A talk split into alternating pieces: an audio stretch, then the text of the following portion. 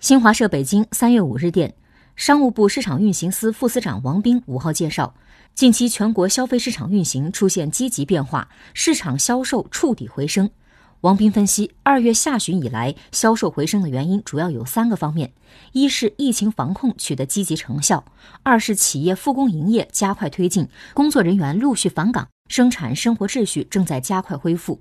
三是前期被疫情抑制的部分消费开始逐步释放。后期来看，随着疫情逐渐有效遏制，生产生活秩序进一步恢复，市场销售将进一步平稳回升。新华社北京三月五。